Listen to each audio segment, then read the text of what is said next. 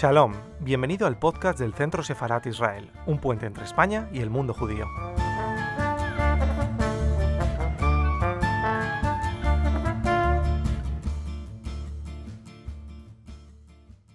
Estimados señores, me alegro mucho de estar con ustedes, aunque sea de este modo un tanto inusual. Lamentablemente no podemos vernos en persona por la pandemia, pero aunque sea de esta forma remota, me gustaría presentarles la simbología y el significado de Auschwitz. Normalmente cuando hablamos del lugar de la memoria, nos centramos por supuesto en la trágica historia de este sitio. Pero hoy intentaremos decir algo más. ¿Cómo se recuerda hoy esta tragedia y cómo es el lugar de la memoria en sí mismo? Para entender mejor la historia de este lugar y su repercusión en la actualidad, debemos comprender lo que ocurrió entonces. Pero también debemos entender cuál es nuestra percepción actual de Auschwitz. Para hablar de la memoria presente, es necesario decir al menos unas palabras sobre la historia, porque la historia es en realidad lo más importante. Esta historia es la esencia de nuestra memoria presente. Para el mundo, Auschwitz es sobre todo un símbolo del holocausto. Y es así porque la mayoría de las víctimas, alrededor de un millón, eran judíos ciudadanos de varios países europeos ocupados o controlados por el Tercer Reich alemán. Y este millón de víctimas judías es el que hace que para el mundo de hoy este lugar sea el símbolo del holocausto. Pero recordemos que en este lugar también ha habido víctimas de otras nacionalidades. El segundo grupo más numeroso de víctimas fue el polaco. Fueron asesinados alrededor de 70.000 polacos en este lugar, lo que significa que para Polonia este también sea un símbolo especial. No debemos olvidar que es uno de los mayores cementerios polacos. El siguiente grupo de víctimas de Auschwitz fue el romaní, es decir, los gitanos. Fueron asesinados cerca de 21.000 romaníes. Por eso este lugar también es para ellos un símbolo del exterminio de su pueblo. Siguiendo con la lista, el siguiente grupo más numeroso de víctimas fue el de los prisioneros de guerra soviéticos. Unos 15.000 prisioneros de guerra soviéticos, es decir, soldados del Ejército Rojo. Esto significa que para la gente de la antigua URSS, este lugar es también un símbolo muy importante. Aquí están sepultados sus ciudadanos. Solo con mirar las tumbas de las víctimas, vemos que la simbología de Auschwitz es muy heterogénea. Las víctimas de este lugar fueron muy diversas y hoy en día también lo es su memoria. En el lugar de la memoria se reúnen a menudo personas de diferentes países, religiones y orígenes que vienen para conocer su historia y rendir homenaje a los que fueron asesinados en este sitio. Esta memoria es muy diversa y se expresa de muchas formas. Por supuesto, cada uno cultiva su propia memoria. Sin embargo, estas memorias deben coexistir hoy, aquí. No pueden ni deben competir entre sí. No deben bloquearse ni excluirse entre ellas. La forma en que recordamos hoy la tragedia de este lugar, la matanza que tuvo lugar en este campo de concentración y exterminio nazi alemán de Auschwitz-Birkenau, responde directamente a la diversidad de las víctimas de este lugar. Pero para que hoy podamos hablar de la memoria, para que podamos educar sobre este lugar y recordar a sus víctimas, Tendría que ocurrir algo que nos permitiese mostrar la verdad de este espacio, del antiguo campo de concentración. Ese momento importante, que ocurrió dos años después del final de la Segunda Guerra Mundial, fue la creación, mediante una resolución del Parlamento polaco, de un museo en el lugar del antiguo campo nazi de concentración y exterminio de Auschwitz. Este museo fue creado sobre todo gracias a los esfuerzos de los antiguos prisioneros, los que han pasado por el infierno de este lugar y tuvieron la suerte de sobrevivir. Fueron ellos quienes después de la guerra quisieron que se creara este museo. Por supuesto, tenemos que recordar que aquellos eran los años de la posguerra. Toda Europa se enfrentaba a la destrucción de la posguerra y aún así se tomó la decisión de crear este museo. Al principio se apoyó sobre todo en el trabajo de las personas que tenían una experiencia personal directa, es decir, en las experiencias de los antiguos prisioneros. Fueron ellos quienes prepararon la primera exposición en el lugar de la memoria. Ellos fueron los primeros guardianes de ese espacio. Ellos fueron sus primeros guías. Durante muchas décadas, ellos marcaron las pautas de la existencia del museo. Hasta hace pocos años era común que aunque sus carreras profesionales estuvieran llegando a su fin y ya fueran mayores, estuvieran aquí con nosotros. Se reunían con los jóvenes y con la gente que venía al lugar de la memoria. Hoy en día estos encuentros son muy escasos. Lamentablemente quedan muy pocos de ellos entre nosotros. La mayoría ya nos han dejado. Somos plenamente conscientes de que dentro de unos años, prácticamente, toda la labor educativa recaerá sobre una nueva generación.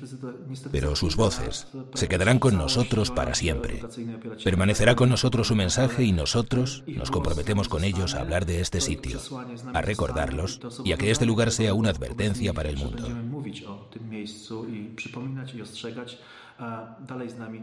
En 1947, cuando se creó el museo, el gobierno polaco estableció dos grandes directrices para su funcionamiento, recogidas en una ley que fue aprobada por el Parlamento. El principal objetivo era salvar y conservar lo que quedaba del campo de concentración y también hablar y educar sobre él. De hecho, si lo pensamos bien, la misión del museo sigue siendo la misma. Por supuesto, las herramientas de conservación o protección física han cambiado. Las herramientas de educación han cambiado, pero los dos elementos básicos de la misión del museo permanecen inalterados y espero que lo sigan siendo siempre. Nuestra tarea consiste en conservar lo que ha quedado del campo de concentración y exterminio nazi. No solo los edificios e instalaciones, también los objetos, documentos y las huellas de las víctimas. Los conservamos en este lugar para poder seguir educando, y este elemento de la misión del museo sigue plenamente vivo. Hoy en día a menudo llamamos al museo lugar de la memoria, porque la palabra museo se asocia frecuentemente con interiores hermosos, con castillos antiguos, de galerías y pinturas en las paredes. Este museo es diferente. Es distinto, sobre todo, porque se encuentra en su espacio histórico original. Este es el lugar donde tuvo lugar un atroz genocidio. Este lugar es ante todo un cementerio. Realmente, este es un lugar de la memoria, un cementerio. Y eso es lo más importante de nuestro trabajo. Eso es lo que, en realidad, determina nuestro trabajo siempre. Estamos en un lugar de memoria y el museo se encarga de cuidar de él.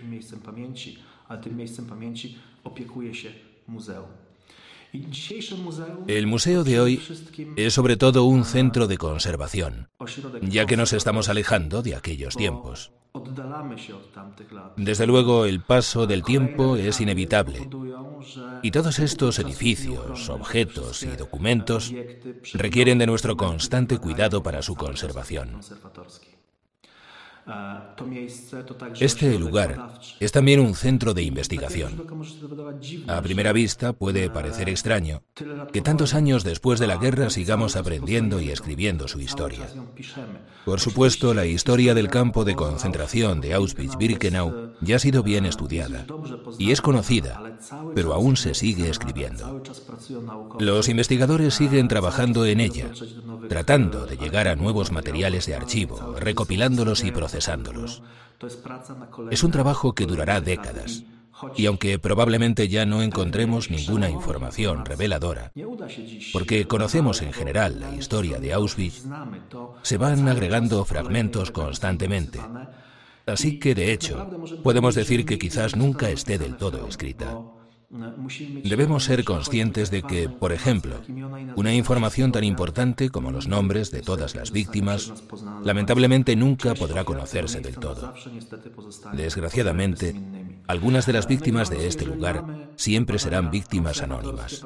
Finalmente, además del trabajo de investigación y conservación y del estudio de la historia de este lugar, otro elemento fundamental de las actividades que se realizan aquí, en este lugar de la memoria, es la educación.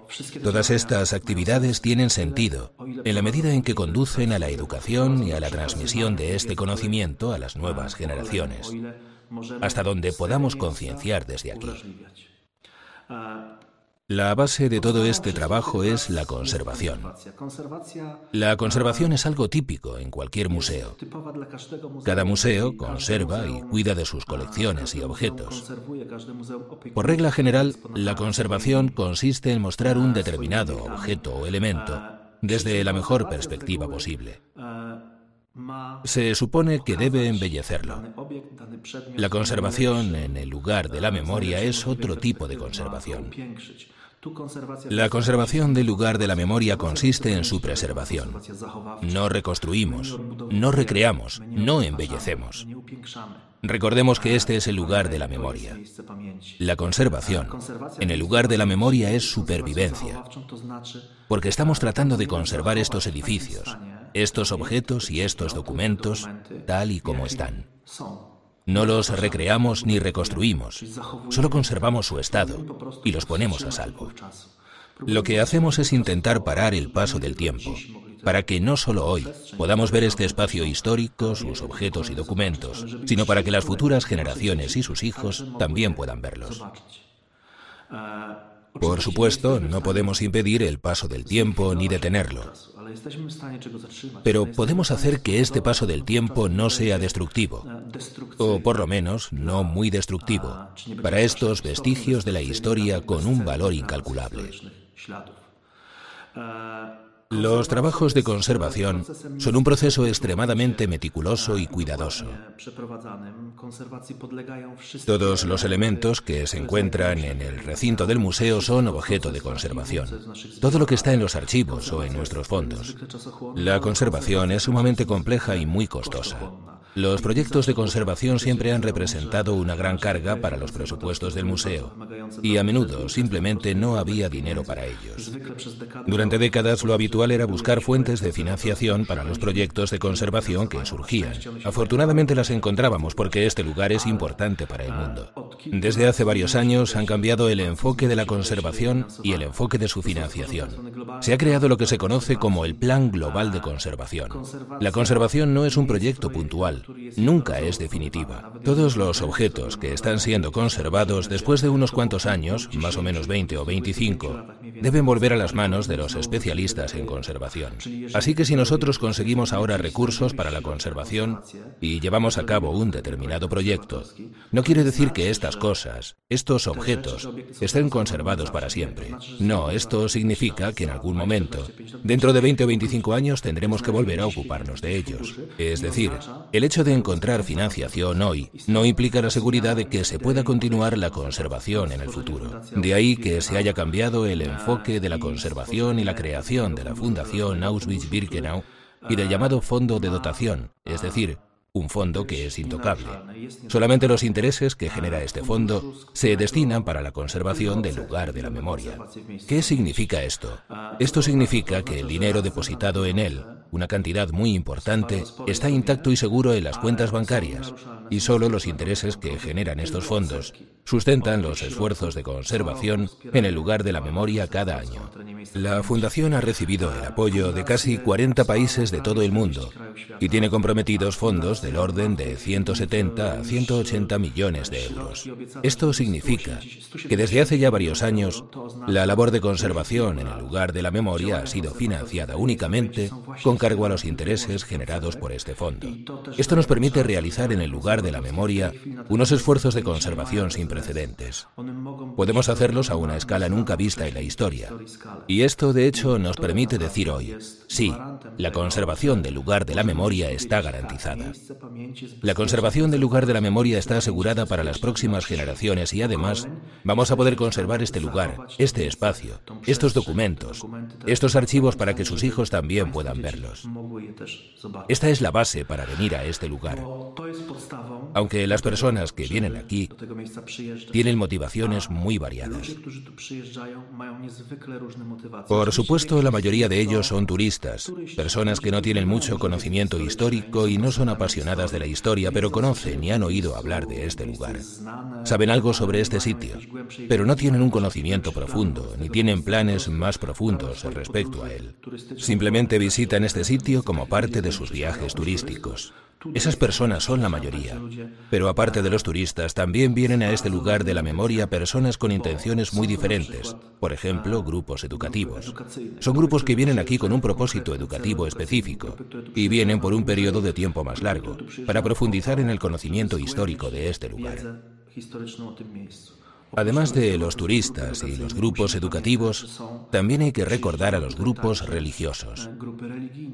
Estos grupos quieren rendir homenaje a las víctimas y rezar a su Dios aquí.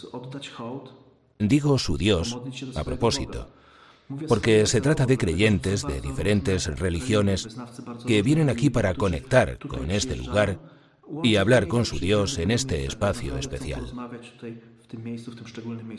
Por supuesto, estos grupos religiosos también estudian la historia de este lugar y lo recorren la mayoría de las veces, pero su principal propósito para venir es religioso. Y finalmente hay personas que vienen aquí, y puede que no sea la mayoría, pero son situaciones emocionales muy importantes por razones familiares, por razones personales, porque sus antepasados y parientes, miembros de sus familias, fueron prisioneros de este lugar y fueron asesinados aquí. Estas personas vienen aquí al lugar de la memoria, como nosotros vamos a las tumbas de nuestros seres queridos. Vienen a recordar, a reflexionar sobre su tragedia y su historia. Por supuesto, también aprenden sobre la historia de este lugar y lo visitan mientras están aquí, pero de hecho su objetivo, su principal motivación es rendir homenaje a sus antepasados, sus familias y sus parientes. Así que vemos que las motivaciones de la gente para venir aquí son muy diferentes. Lo que todos los visitantes tienen en común es que aparecen aquí en algún momento y cada año llegan más. En las últimas dos décadas, desde principios del siglo XXI, el número de visitantes ha ido aumentando constantemente. Durante muchas décadas, al lugar de la memoria venían anualmente entre 400.000 y 500.000 personas. Pero desde el comienzo del siglo XXI fue creciendo la afluencia de visitantes, hasta el año 2019, que fue un año de récord, con más de 2.100.000 visitantes. Este año, por supuesto, la pandemia interrumpió las visitas al lugar de la memoria. El museo estuvo cerrado al público durante muchos meses. El turismo mundial también se vio muy afectado por la pandemia. Esperamos que después de este periodo especial y difícil, los visitantes empiecen a venir aquí de nuevo. Porque, por supuesto, estamos dispuestos a seguir enfrentándonos al desafío de mostrar este lugar y educar al mayor número de personas posible. Se puede aprender sobre Auschwitz en todas partes. Pero aquí, sobre el terreno, viendo este espacio histórico, el aprendizaje es mejor y más completo. Por supuesto, esto también es un desafío para nosotros, porque no es fácil atender a tantas personas y brindarles la oportunidad de una visita digna y adecuada, y al mismo tiempo cuidar de este espacio histórico. Coloquialmente hablando, no podemos permitir que este lugar sea pisoteado. Lo debemos dar a conocer y mostrarlo a la gente, pero con todo el respeto que se merece este espacio histórico y sus objetos más preciados.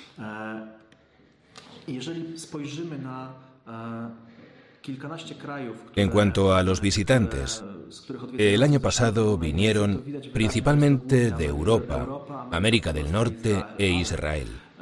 Pero en realidad viene gente de todo el mundo. También de Asia, América del Sur y de tierras muy lejanas. Se ve que Auschwitz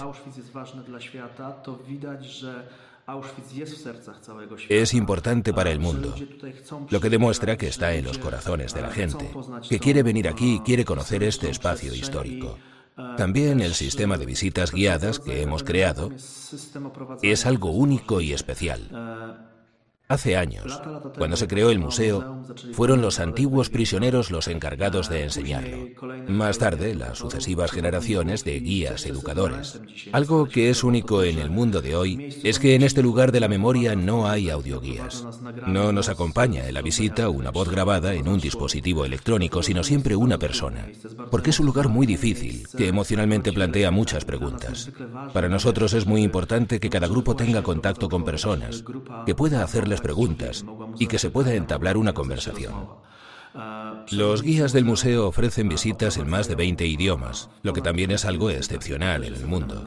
Más del 80% de los visitantes recorren el museo en compañía de un guía. Esto es muy importante porque el hecho de venir aquí y recorrer este sitio de forma individual por motivos emocionales, puede ser importante, pero en realidad la historia de este lugar se conoce mejor con el contacto de un guía. Un guía educador, preparado específicamente y entrenado, es capaz de mostrarnos y contarnos mejor la historia y la tragedia humana que tuvo lugar aquí. Por supuesto, las visitas guiadas son la forma más importante para educar. Pero esta forma de educación va acompañada de otras, como seminarios, conferencias, simposios, reuniones y también encuentros con antiguos prisioneros. Estas son formas de educación más profundas, que duran más tiempo, no solo unas pocas horas de visita guiada. Hay grupos que pasan aquí todo el día y a veces incluso vienen para asistir a seminarios de varios días. También hay que mencionar las exposiciones, que ayudan a entender la historia de este lugar. Las exposiciones que se realizan en el recinto del lugar de la memoria, tanto la exposición principal como las llamadas exposiciones nacionales. Y también hay exposiciones temporales. Muchas de nuestras exhibiciones salen fuera del lugar de la memoria y viajan. A veces son exposiciones pequeñas, pero también hay exposiciones muy grandes exposiciones que llegan a muchos rincones del mundo, para que así se pueda divulgar la historia y la tragedia de este lugar. Auschwitz figura en la lista del Patrimonio Mundial de la UNESCO como ejemplo. Y es, en cierto modo, una representación de otros campos de concentración y exterminio alemanes de la Segunda Guerra Mundial.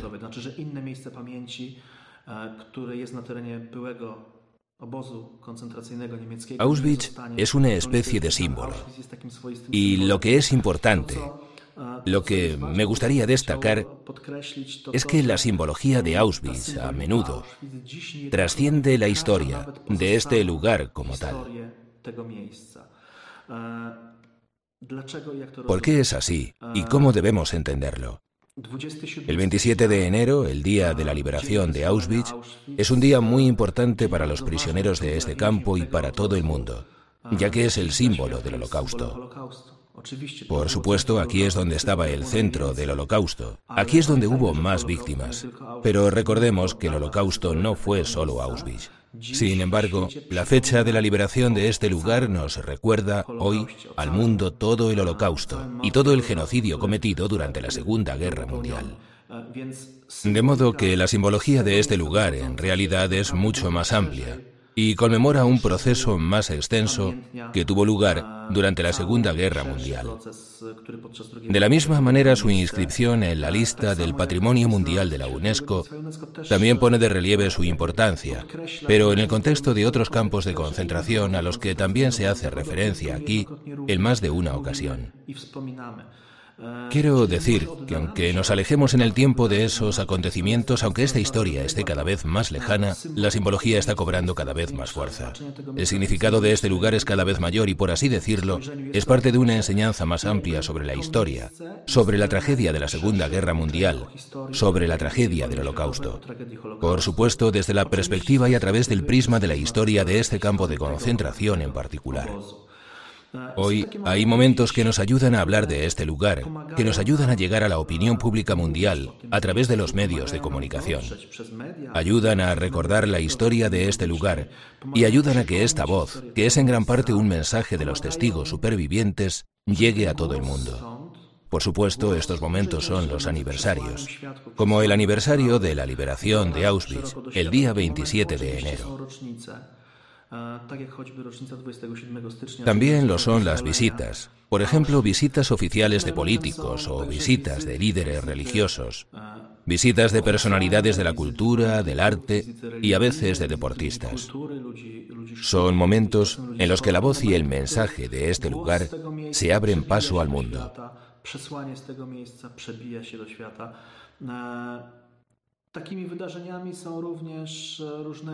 También lo son las conferencias, los encuentros, todavía posibles, con antiguos prisioneros y los proyectos educativos de diversa índole, ya sea dentro o fuera de este lugar de la memoria. El momento de partida de los testigos supervivientes es un momento muy difícil. Afortunadamente su voz permanecerá para siempre con nosotros. Afortunadamente se mantendrá su relación con nosotros. Su mensaje seguirá presente en los próximos años y podrá llegar a las futuras generaciones. Tendremos la suerte de que su mensaje permanezca con nosotros, aunque ellos mismos ya no estén con nosotros físicamente. Y finalmente, está la cuestión de los medios, a través de los cuales este mensaje puede llegar al mundo. Porque la lección de Auschwitz no puede ser solamente una lección de historia. La lección de Auschwitz es más amplia. Y los medios de comunicación son la herramienta que nos ayuda a llegar a los corazones y a las conciencias con este mensaje al mayor número posible de personas en todo el mundo. Me gustaría invitarles a ver un breve resumen de un acontecimiento importante la celebración del 70 aniversario de la liberación del campo, que tuvo lugar aquí, en el lugar de la memoria, hace unos años. En aquella ocasión se pronunciaron palabras importantes, incluidas las que nos dirigieron a todos nosotros los antiguos prisioneros.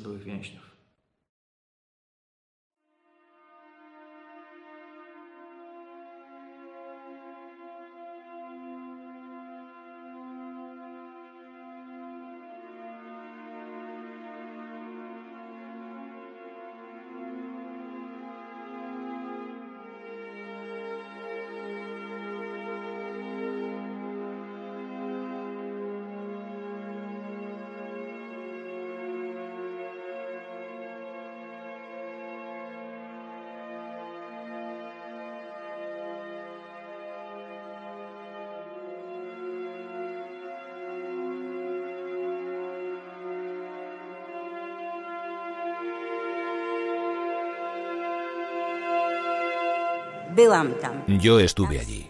Estuve allí y fue terrible. Quisiera agradecer de todo corazón a la dirección del museo y a todos ustedes, reunidos hoy aquí, el honor de participar en esta gran ceremonia del 70 aniversario de la liberación de Auschwitz, que es tan importante para mí personalmente, para mí, antigua y gris prisionera de Auschwitz-Birkenau, número 48693.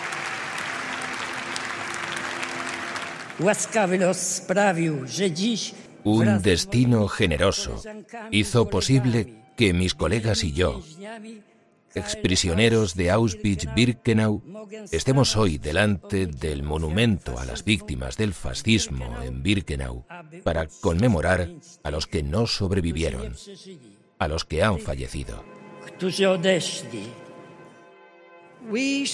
Nosotros, los supervivientes, y el mundo entero, no podemos olvidar a los millones de asesinados.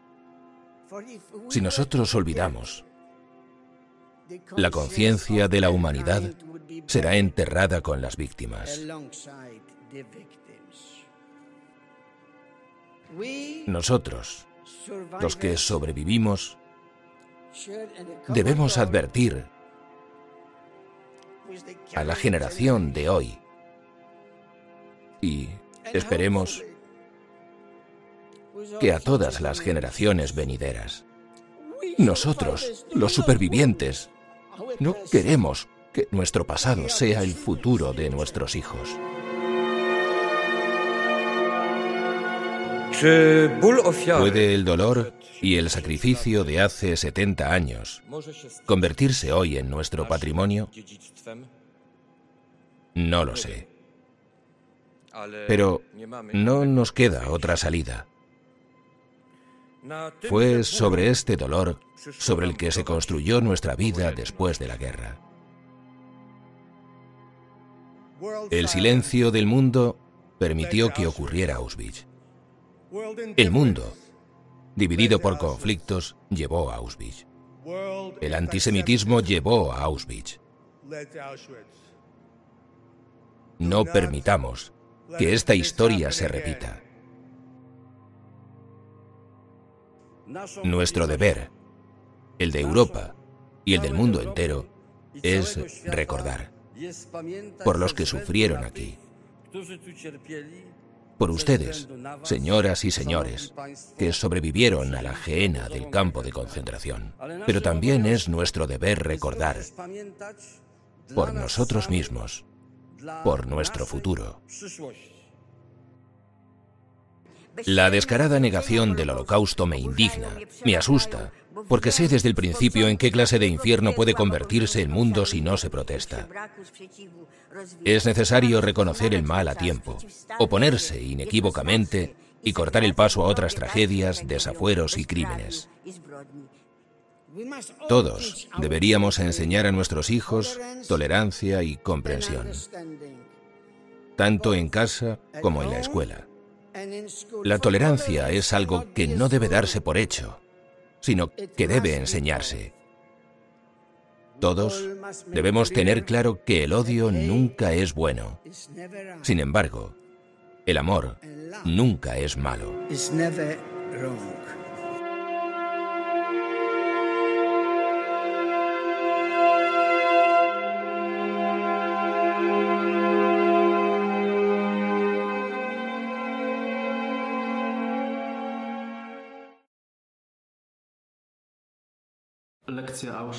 La lección de Auschwitz no es solo una lección de historia, también es una lección de humanidad, sensibilidad, comprensión. Es una lección que muestra a qué pueden llevar las actitudes extremas, la intolerancia, el antisemitismo o el odio hacia los otros. Por desgracia, después de Auschwitz no terminaron las guerras, los campos de concentración ni la violencia.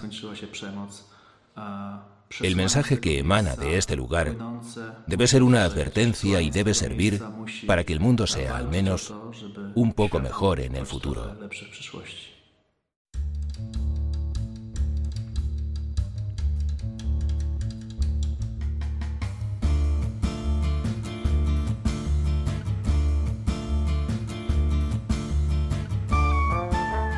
Gracias por escucharnos. Recuerda que también nos puedes seguir a través de Instagram, Facebook y Twitter con el usuario arroba Centro Sefarat Israel o si lo prefieres en nuestra página web www.sefarat-israel.es.